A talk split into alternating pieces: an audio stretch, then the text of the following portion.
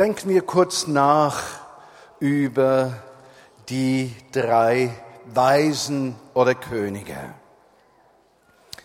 Und da heißt es im Matthäusevangelium Kapitel 2, Verse 1 und 2, als nun Jesus geboren war zu Bethlehem im jüdischen Lande in den Tagen des Königs Herodes, siehe, da kamen Weise aus dem Morgenland nach Jerusalem und die sprachen, wo ist der neugeborene König der Juden? Denn wir haben seinen Stern gesehen im Morgenlande und sind gekommen, ihn anzubeten.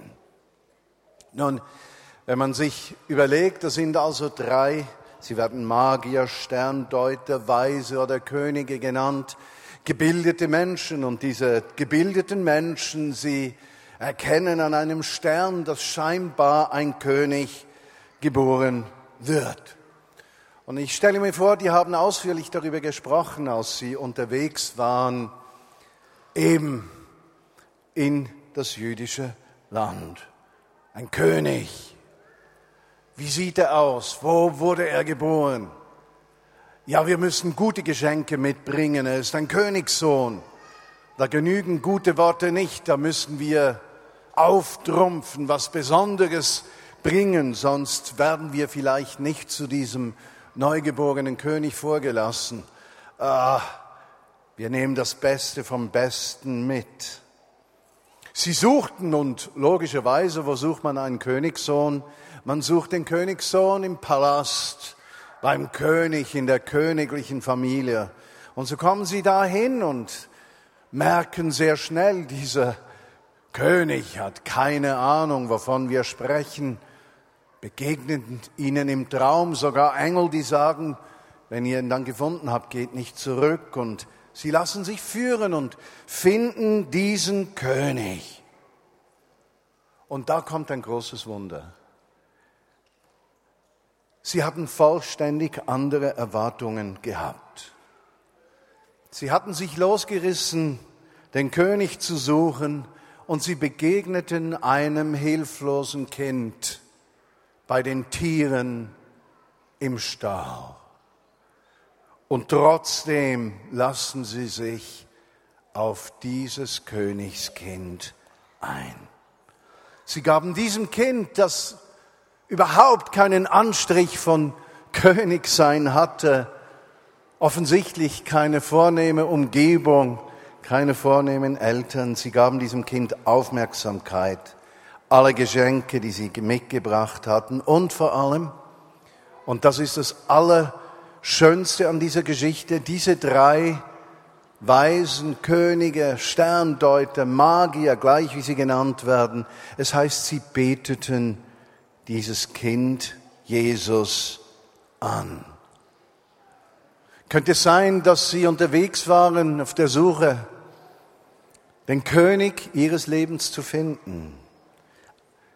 Könnte es sein, dass du an Weihnachten plötzlich eine Begegnung haben könntest mit einem König, einem Versorger, einem Beschützer, einem Person, die dich führt, dir Lebenssinn gibt, Ausrichtung, Kraft in Herausforderung und Schmerz, Lebenssinn in der Lehre des Alltags. Und könnte es sein, dass wenn du persönlich auf der Suche bist und eine leise Stimme in deinem Herzen hast, gibt es jemanden oder etwas, dass der, dem du begegnest, ganz anders ausschaut, als so, wie du es gedacht hast.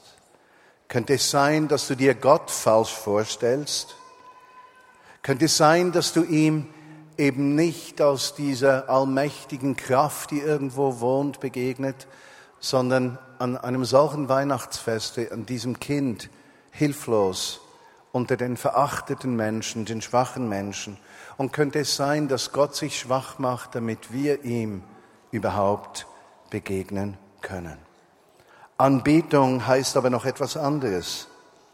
Anbetung heißt eigentlich, dass man alles, was einen belastet, alles, was einen betrifft, ablegen kann und nur noch Gott sieht. Anbetung heißt, die Herausforderungen deines Alltags, die Schmerzen, Ablehnung, äh, beruflicher Stress, Herausforderungen in Familie, gleichwo. Wenn du Gott anzubeten beginnst, dann rücken diese Dinge in den Hintergrund und haben nicht mehr die gleiche Kraft. Du kannst Lasten bei diesem Kind abgeben. Und so brachten diese Könige Geschenke und auf der anderen Seite in der Anbetung ihre Fragen und ihre Lasten. Auf dem Felde erscheinen den Hirten Engel. Du kümmerst dich um mich und hältst mich zart in deinen Händen. Es ist wie das Bild dieser Hirten, die sich um die Schafe kümmern. Doch im Gegensatz zu den Weisen, die eine Ankündigung durch den Stern bekommen hatten und sich aufmachen mussten auf eine weite Reise. Sie mussten sich Zeit nehmen. Es brauchte Energie.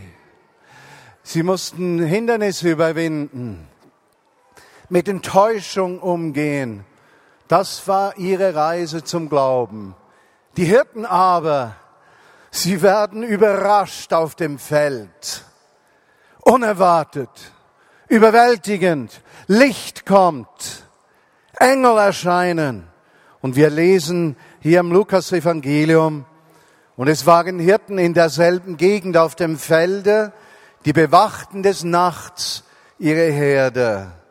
So wie wir in diesem Song I'm so glad I gave my life to you gehört haben.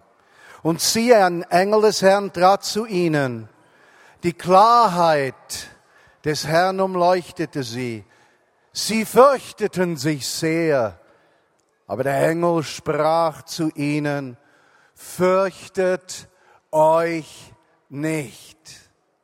Denn siehe, ich verkündige riesige, große Freude, die dem ganzen Volk, allen Menschen gegeben werden soll. Denn euch ist heute ein Retter geboren, welcher ist Christus der Herr in der Stadt Davids. Wow, diese Hirten, die wussten, wovon er sprach, denn sie kümmerten sich treu um diese Herde von Schafen und wenn eines verloren ging, machten sie sich auf, um dieses eine zu suchen, um zu finden. Sie kümmerten sich um die Schafe und hielten sie zart in ihren Händen, so wie Gott zart mit uns umgeht. Und dann heißt es in diesem Text im Lukas 2, dass der Engel sagte, und das sei für euch Hirten das Zeichen, ihr werdet ein Kindlein finden in den Windeln, und in einer Krippe liegend und plötzlich war bei dem Engel die Menge der himmlischen Heerscharen, die lobten Gott und sie sprachen, Ehre sei Gott in der Höhe und den Menschen ein Wohlgefallen. Und es begab sich, als die Engel von ihnen in den Himmel zurückfuhren, da sprachen die Hirten zueinander und sagten, lasst uns dorthin gehen nach Bethlehem und die Sache ansehen, die da geschehen ist, die Geschichte, die Gott uns offensichtlich jetzt erzählt haben. Und dann heißt es hier in dieser Geschichte, und sie gingen eilends, sie beeilten sich, dorthin zu dieser Krippe zu gehen, und sie fanden Maria und Josef, das Kind, nachdem sie aber gesehen hatte, dass diese Geschichte Wahrheit war, erzählten sie dieses Wort weiter allen Menschen, denen sie begegneten. Ja, die Weisen, die waren hingegeben, suchend. Die Hirten waren überrumpelt, überrascht, überfordert. Und in ihrer Überforderung lassen sie sich ein auf die Botschaft dieser Engel. Und weil sie sich einlassen und sich gleich aufmachen, begegnen sie dem Hirten aller Hirten, Jesus Christus. Und die Frage, die sich natürlich stellt für uns, wenn wir die Weihnachtsgeschichte aus der Sicht der Hirten betrachten und uns die Frage stellen, haben diese Hirten mir etwas zu sagen? Sind die irgendwo wichtig für mich? Dann könnte ich mir überlegen, Könnte es sein, dass Gott mir plötzlich begegnen wird? Ist er mir schon plötzlich unerwartet begegnet? Bin ich überrumpelt gewesen? Und in diesem Moment, als ich überrumpelt war, überrascht, ja vielleicht überfordert, habe ich mich auf die Zusagen, die ich dann in meinem Herzen empfand, eingelassen oder habe ich mein Herz verbarrikadiert? Oder anders gefragt, für dich an dieser Weihnachtsfeier, in diesen Tagen, willst du dich auf Gottes Zusagen für dein Leben einlassen? Willst du dich überraschen lassen wie die Hirten auf dem Felde? Oder denkst du, dass diese Zusagen, die Gott dir bestimmt schon gegeben hat, durch Freunde, Bekannte, Familie, vielleicht persönlich, dass diese wertlos sind? Könnte es sein, dass in dieser Weihnachtszeit für viele von uns die Reise des Glaubens zu neuen Ufern weitergeht und wir auf ein Jahr warten der Erfüllung von Zusagen, könnte es für andere von uns sein, dass die Reise des Glaubens beginnt? Gott ist Liebe.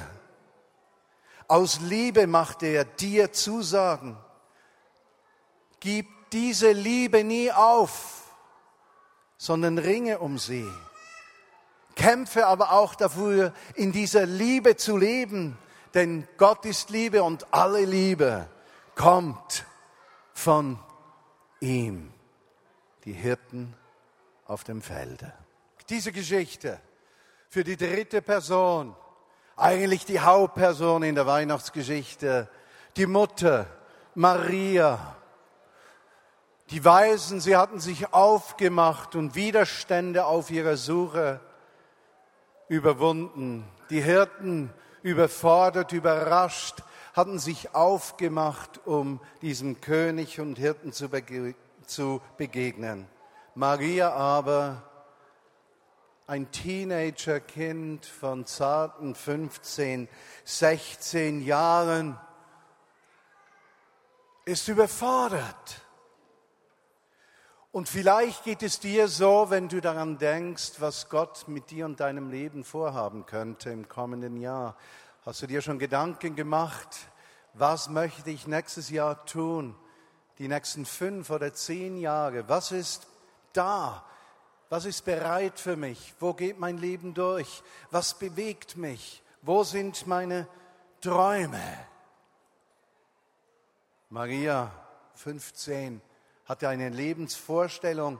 Sie wollte heiraten und plötzlich begegnet ihr dieser Engel, der ihr sagt, dass sie von Gott selbst auserwählt worden war, dass sie eine Berufung hätte. Und ich weiß, dass einige von uns heute Morgen dieses Gefühl kennen, wenn Gott eine Berufung schenkt. Diese Unsicherheit, diese Ergriffenheit, diese Freude, diese Spannung, diese Erwartung, was wird geschehen.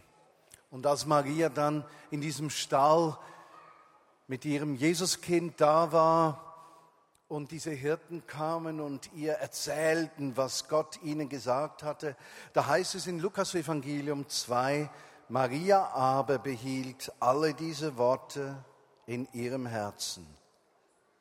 Wenn Gott zu dir gesprochen hat in den letzten Wochen und Monaten, und du vielleicht an einer Schwelle stehst in deinem Leben, berufliche Veränderung, Ehe, geistliche Berufung in irgendeiner Art und Weise, im Beruf oder in der Gemeinde, bewahre das, was Gott dir gesagt hat in deinem Herzen.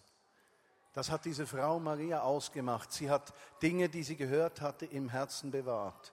Und ich weiß, dass einige von uns durch schwierige Tage gegangen sind im Verlauf des letzten Jahres und Hoffnungen sich zerschlagen haben, für andere erfüllt. Bewahre das wie Maria in ihrem Herzen.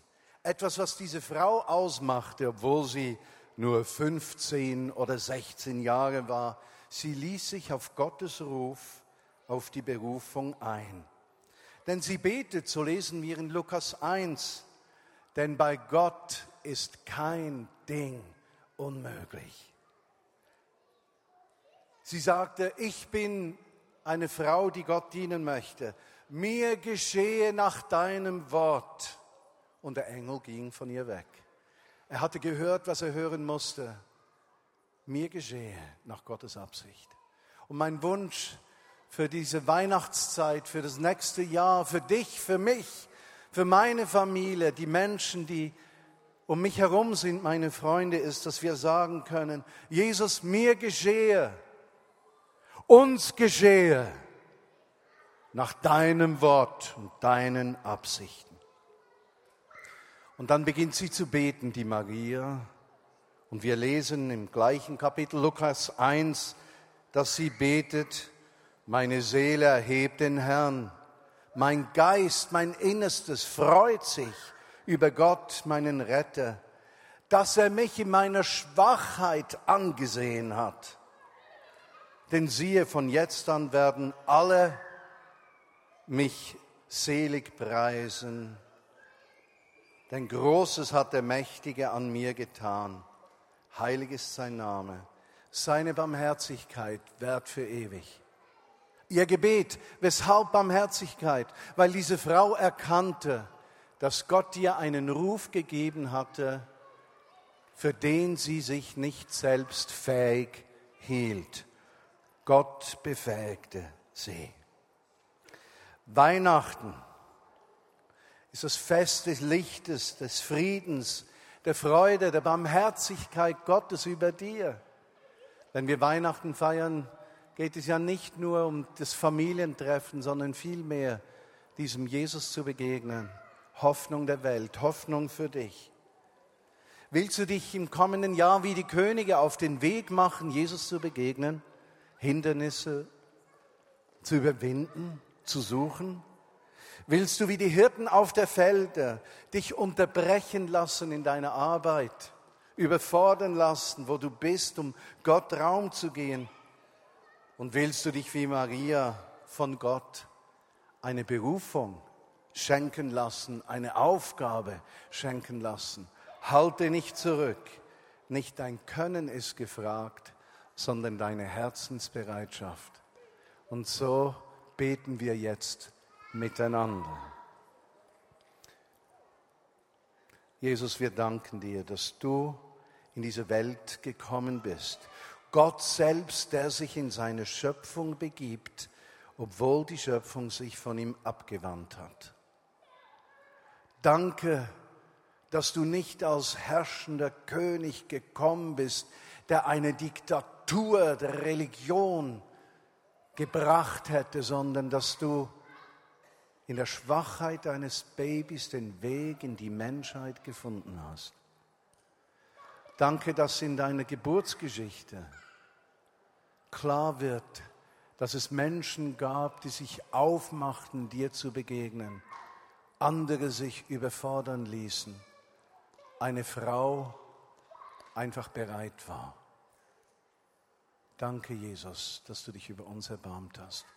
Und ich bitte dich, an diesem Tag für uns alle, Jesus, erlaube es Menschen unter uns, dich zu finden, auch wenn die Realität anders sein wird als die Vorstellung. Schenke es uns, überwältigt zu werden von deiner Gegenwart, wie es die Hirten erlebt haben. Schenke du uns als Vineyard Bern Familie Berufungen, einzelnen Menschen, Aufgaben, die von dir kommen, die du direkt ins Herz dieser Menschen legst. Und wir wollen dich, Jesus, feiern. Amen.